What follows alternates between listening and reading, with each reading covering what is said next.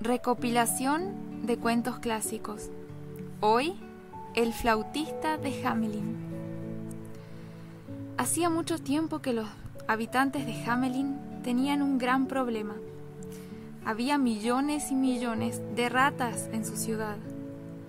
Eran tantas que ya no se las podía eliminar.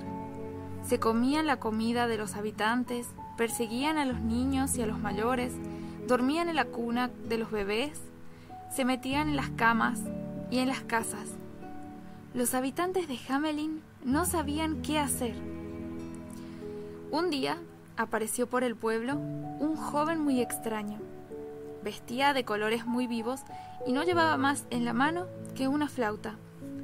Señor, le dijo al alcalde, si me das cien monedas de oro, yo le libro de las ratas. Muchacho, dijo el alcalde riendo, si haces lo que te digo, te daré esas cien monedas de oro. El flautista se puso de pie en medio de la plaza y comenzó a tocar una extraña melodía en su flauta. A su melodía, todas las ratas comenzaron a ir hacia él. Una vez las hubo reunido todas en el centro de la plaza, comenzó a caminar y alejarse lejos del pueblo, sin detenerse nunca de tocar la flauta. Llegó a un río y allí ahogó a todas las ratas. Entonces volvió al pueblo de Hamelin a buscar su recompensa. ¡Ja! ¿Crees que por tocar la flauta voy a darte cien monedas? dijo el alcalde, riendo y burlándose del joven junto a todo el pueblo. Vete de aquí, muchacho, si no quieres que te saquemos a patadas. No te has ganado el dinero. El flautista se fue muy enojado le habían prometido algo que no habían cumplido. Un tiempo después, volvió a aparecer por el pueblo, y sin decir una palabra, se puso de pie en medio de la plaza y comenzó a tocar una hermosa melodía en su flauta.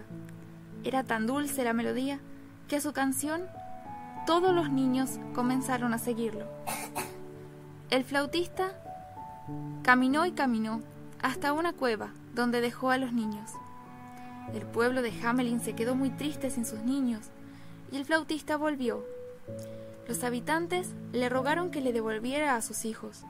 Ustedes, dijo el flautista, no han cumplido lo prometido. No son un buen ejemplo para sus hijos.